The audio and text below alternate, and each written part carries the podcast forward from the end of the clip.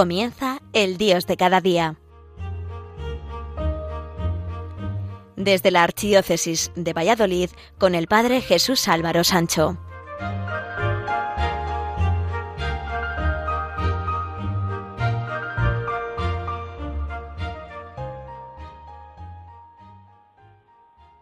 Queridos amigos de Radio María, un católico no puede dejar de confiar en Dios incluso en los momentos difíciles, sino que más bien debe fortalecer su fe en aquel que sabemos que nos ama y nos busca incesantemente. Nada debemos temer cuando hemos buscado y deseamos cumplir la voluntad de Dios en nosotros. En el Evangelio de Juan, en el capítulo 4, versículo 34, podemos leer, Mi alimento es hacer la voluntad del que me ha enviado y llevar a cabo su obra. A veces no tenemos que mirar el tiempo que pueda llevarnos, sino que nuestra misión consiste solo en ir sembrando, aunque no veamos los frutos inmediatamente. ¿Cuántas cosas grandes se han dejado de hacer por la impaciencia? Cuenta André Muros que el general mariscal Liaitier, el pacificador de Marruecos francés, le invitó a una excursión por aquel territorio.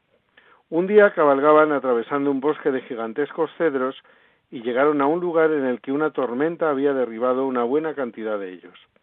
Los nativos aprovechaban para hacer provisión de madera. Diaité hizo que se aproximase el guarda de aquel bosque, que en ese momento formaba parte del séquito del mariscal, y le indicó la necesidad de reponer los cedros plantando otros nuevos. Sonrió el funcionario mientras decía Plantar nuevos cedros. Señor, se necesitan dos mil años para que crezca en esta tierra uno de estos árboles. El mariscal pareció sorprendido durante unos instantes. Dos mil años, contestó. Bien, entonces tendréis que empezar ahora mismo. Lo que hay que hacer se hace, y cuanto antes, mejor. Dios sabe que nosotros lo que necesitamos, aunque podíamos pensar que sabemos perfectamente cuál es lo que nos conviene, no siempre lo que pueda apetecernos más o nos parezca lo mejor, lo es. El veneno puede saber muy dulce, pero no por eso deja de ser veneno. Cuando buscamos en la vida estar en lo más alto, ocupar altos puestos, pero sin importarnos la responsabilidad que ese cargo conlleva, entonces hemos perdido el norte de nuestra vida y nos hemos quedado simplemente en las cosas del mundo. Si el servir nos importa más que el ser servido, eso seguro que no es de Dios. Ya habían pasado unos años desde la muerte de Santa Teresa, la víspera del capítulo general de los Carmelitas Reformados, víspera del 1 de julio de 1591. En Madrid, una carmelita, María de la Encarnación, creía poder hacer pronósticos. Decía San Juan de la Cruz, Padre, ¿quién sabe si vuestra reverencia no saldrá superior de esta provincia? replicó el religioso prevenido interiormente por Dios. Seré arrojado a un rincón, se me arrojará como a un guiñapo, como a un trapo viejo de cocina. De hecho, el padre Nicolás Doria, prepósito general, relegó al santo religioso a la soledad de la Peñuela. Estas cosas, dirá Juan de la Cruz, no las hacen los hombres, es Dios quien sabe lo que necesitamos y las ordena para nuestro bien. Las cosas no ocurren por mera casualidad, sino por alguna razón que en numerosas ocasiones se nos oculta a nuestro entendimiento. Pero una cosa sí debemos tener clara, siempre al menos los que decimos creer y confiar en la benignidad de Dios, y es que nuestra pregunta ante Dios no debe ser ¿por qué ha ocurrido esto? sino ¿para qué ha ocurrido esto? Y eso sí, una vez discutido el tema con Dios en la oración, pero desde la confianza de sabernos queridos por Dios y que busca nuestro bien, aceptar su voluntad sin reservas. Dios sabe mejor que nosotros porque permite que las cosas ocurran. San Juan Pablo II perdió a su madre cuando solo tenía nueve años de edad. Los esposos Boitila habían tenido tres hijos, Eduardo, una niña que murió al poco de nacer, y Carol. Cuando Carol estaba a punto de terminar el bachillerato, de nuevo la desgracia se abatió sobre la familia. Eduardo, que acababa de finalizar la carrera de medicina y había logrado colocarse en un hospital, murió en plena juventud y en circunstancias extrañas, víctima de una infección, por haberse prestado a experimentar en sí mismo una nueva vacuna contra la escarlatina, no se sabe. Lo que nos interesa ahora es destacar la entereza cristiana con que Carol supo encajar esta desagradable noticia. Cuenta una de las profesoras del liceo, Elena Estepesca, que el día en que se enteró de la muerte de Eduardo, su hermano, fue a avisar a Carol a su casa, y que abrazándole exclamó Pobre Carol, y añadió, has perdido a tu hermano. Él entonces serenamente respondió Acepto la voluntad de Dios. Comenta esta mujer, quedé confusa, porque comprendí que su fe era mucho más profunda que la mía. A veces no nos damos cuenta de las grandes cosas que nos ha dejado Dios en nuestra vida. No sabemos apreciar lo que Dios hace en nosotros. En definitiva, no sabemos agradecer a Dios lo mucho que nos quiere. Si el mundo está mal, un cristiano debe de poner su granito de arena para hacer las cosas de diferente manera, porque sin Dios el mundo no encuentra su norte y todo está permitido. Decía Dostoyevsky en su obra Los hermanos Karamazov que si Dios no existe, todo está permitido. Por eso nosotros los cristianos debemos decir y vivir siempre todo con Dios, nada sin Él. El mundo es una verdadera jungla si no permitimos que Dios se haga presente. Relata un obispo europeo que tuvo la oportunidad de pasar la Navidad en el Congo Brazzaville con los misioneros y misioneras de su diócesis que trabajaban allí. Participó en la fiesta de Año Nuevo en una pobre capilla situada en plena selva africana. Algo le llamó la atención particularmente ese día. Durante la oración de los fieles, los indígenas dirigían a Dios sus peticiones de manera personal. Y un indígena rezó así, Te damos gracias, Señor, porque estás con nosotros en esta jungla. Sin ti seríamos como fieras. Quédate con nosotros. Aceptar la voluntad de Dios no es fácil, pero también corremos un riesgo enorme cuando no sabemos descubrir dónde está la voluntad de Dios, si realmente coincide con nuestros deseos o por el contrario aún está por llegar. Y resulta que Dios nos muestra la misma voluntad delante de nuestros ojos, aunque estén ciegos, y no conseguimos descubrir dónde está el verdadero camino a seguir para hacer la voluntad de Dios. Nos llenamos de discusiones, especialmente dentro de nosotros mismos, incluso con la idea de si estaremos o no respondiendo a Dios adecuadamente, y no dejamos que Dios nos hable y que actúe. Si nosotros nos disponemos a hacer la voluntad de Dios confiando en Él plenamente, sin hacer planes personales, Dios hará el resto y se cumplirá su voluntad. Si damos excesivas vueltas a las cosas, tendremos la voluntad de Dios delante de nosotros, pero no conseguiremos verla. Se cuenta que una vez en la India unos pobres ciegos iban por una carretera polvorienta, guiados por un amable caballero de edad madura que todavía tenía buena vista. A cualquier parte que llegaban el anciano les hablaba de las maravillosas cosas que se veían y de lo que ocurría en torno a ellos haciendo las voces de guía como si fueran los ojos de repuesto de los ciegos. Aquí les explicaba la belleza de un templo, allá les decía que palparan la cara de una estatua, a veces los invidentes gritaban de alegría, pues nunca habían experimentado cosas tan interesantes. Un día el anciano les anunció que tenía algo especial. Más adelante en el camino dijo hay un elefante, que es una de las bestias más maravillosas. Tendréis la oportunidad no muy frecuente de palparlo. Llenos de alegría, aquellos ciegos, bajo la dirección de aquel anciano, se acercaron al enorme animal y lo tocaron. Al cabo de un instante, el, el, elefante irritado se marchó corriendo, dejándolos en medio del camino. Entusiasmados con esa nueva experiencia, se deshacían en exclamaciones sobre el maravilloso monstruo que habían tocado por primera vez. El que había palpado una pata del paquidermo exclamó Oh, el elefante es una bestia maravillosa, es como un gran árbol pero fuerte como una roca. No, exclamó otro, que seguía tentando, había tentado la trompa. El elefante es como una gran serpiente que se mueve lentamente hacia atrás y hacia adelante. Imposible, gritó otro que había tocado la oreja del animal. Están locos los dos, pues el elefante es como una enorme hoja de árbol, amplia y delgada. El cuarto, recordando la cola del elefante, no hacía sino comentar sobre aquella cosa extraña que era un animal en forma de ramal largo y delgado. El quinto, molesto por las tonterías que estaba oyendo de los demás, les explicó que era como un muro, ya que había palpado al elefante por un costado. Los cinco ciegos, antes buenos amigos, entraron en violenta discusión sobre cuál era la naturaleza de los elefantes. Por fin, molestos y descorazonados por la ignorancia de los demás, cada uno tomó diferentes direcciones y nunca más se volvieron a hablar. Así nos pasa con Dios. Le vemos según nos parece y nos habla según nos interesa. Hacemos una pequeña pausa musical para la reflexión cuando son las 10 y 43 minutos de la mañana. Recuerden que están escuchando el programa El Dios de cada día a través de las emisoras de Radio María España.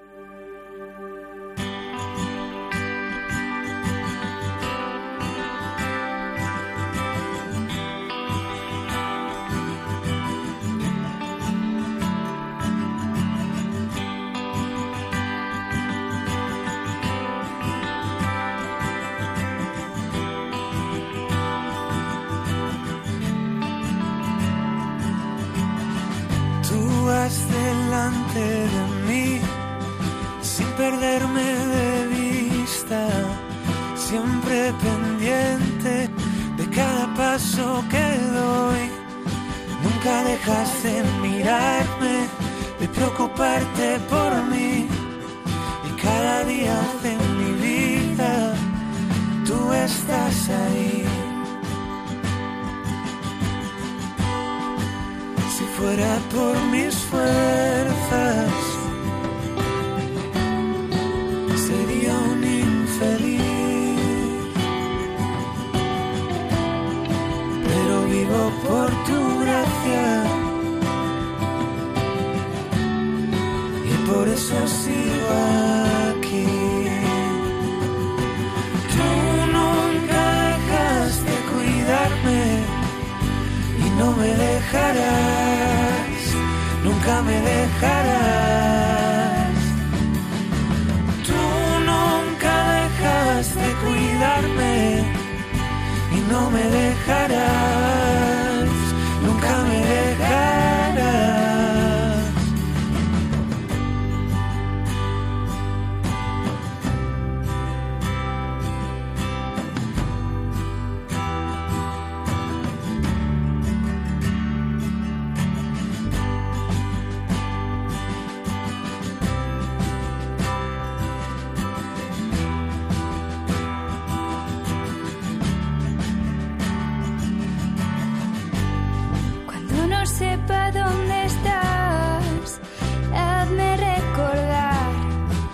estás a mi lado y que nunca me dejarás. Cuando me cueste confiar, no me dejes olvidar que nunca me has dejado y que eso nunca pasará. Cuando no sepa dónde estás, hazme recordar que siempre estás a mi lado y que nunca me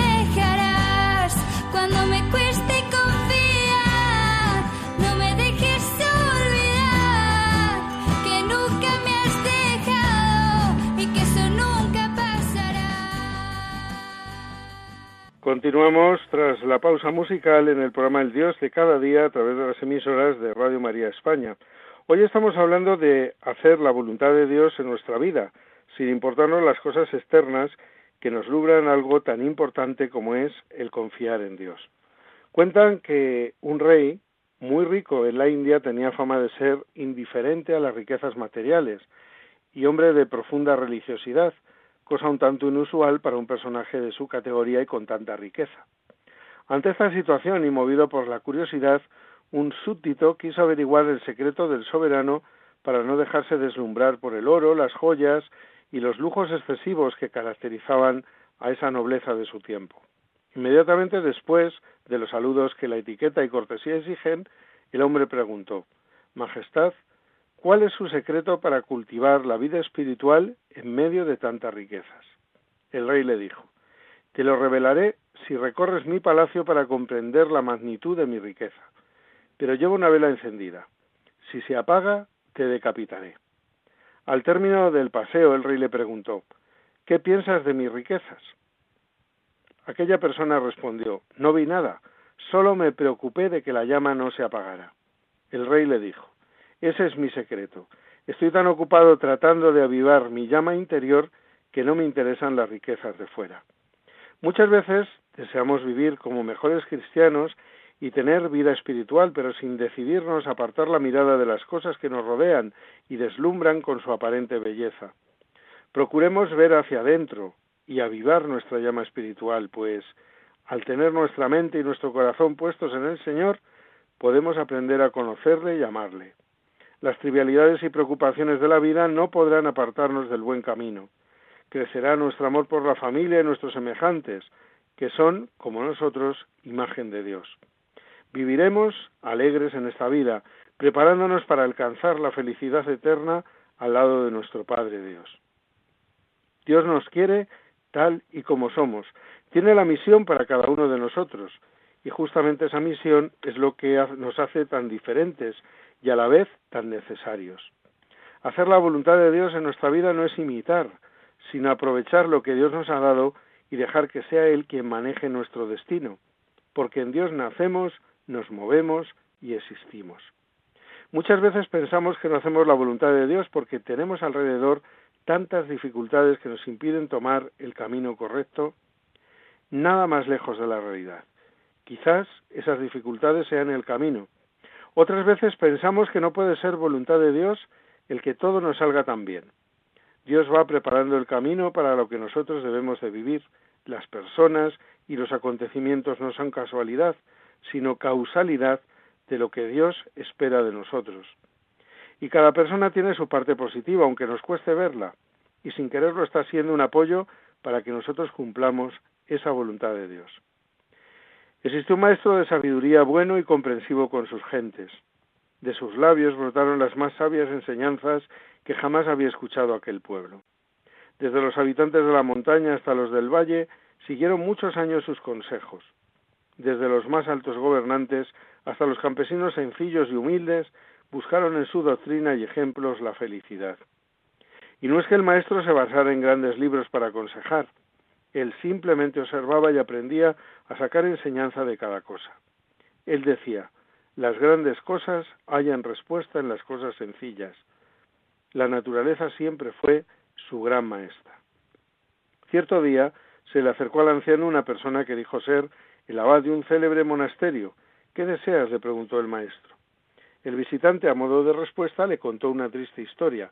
En otros tiempos, su monasterio había sido famoso en todo el mundo occidental.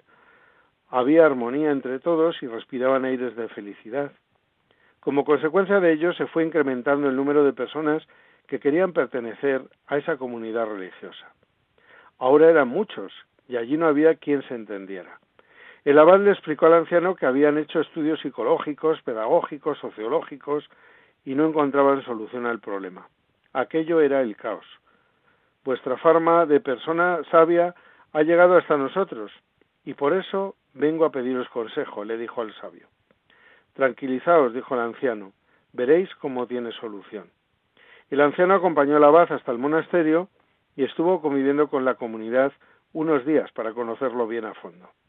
Pasado el tiempo llamó al abad y le dijo Ya sé dónde está el problema.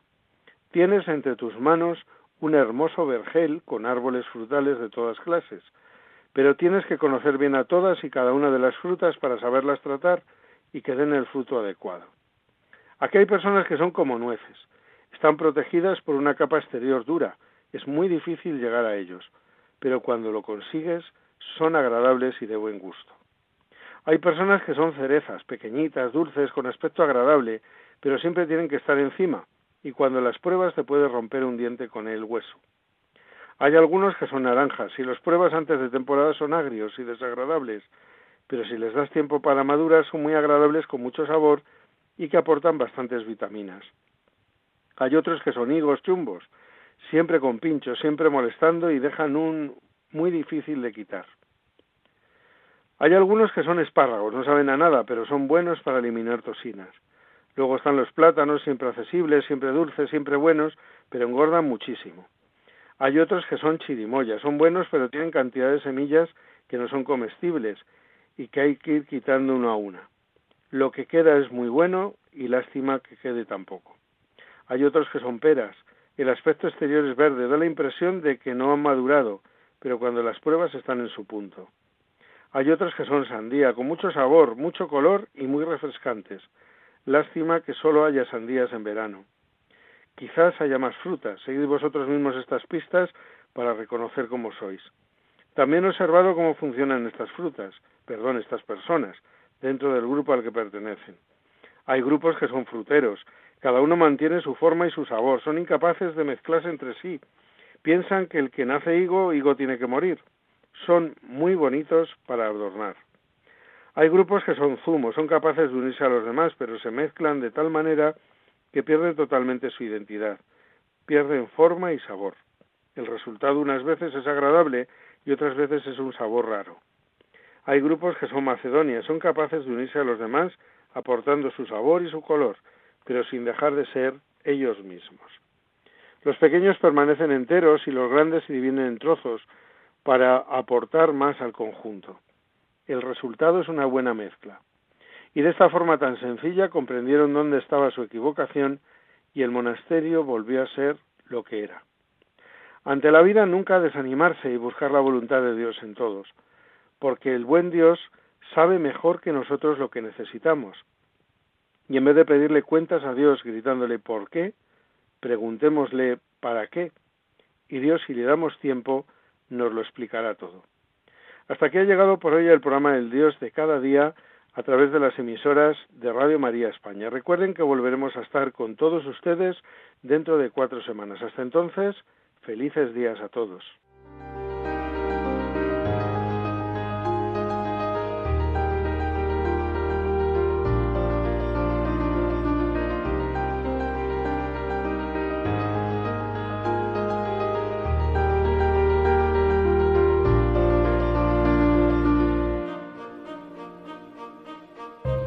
Finaliza El Dios de cada día, hoy dirigido desde la Archidiócesis de Valladolid por el Padre Jesús Álvaro Sancho.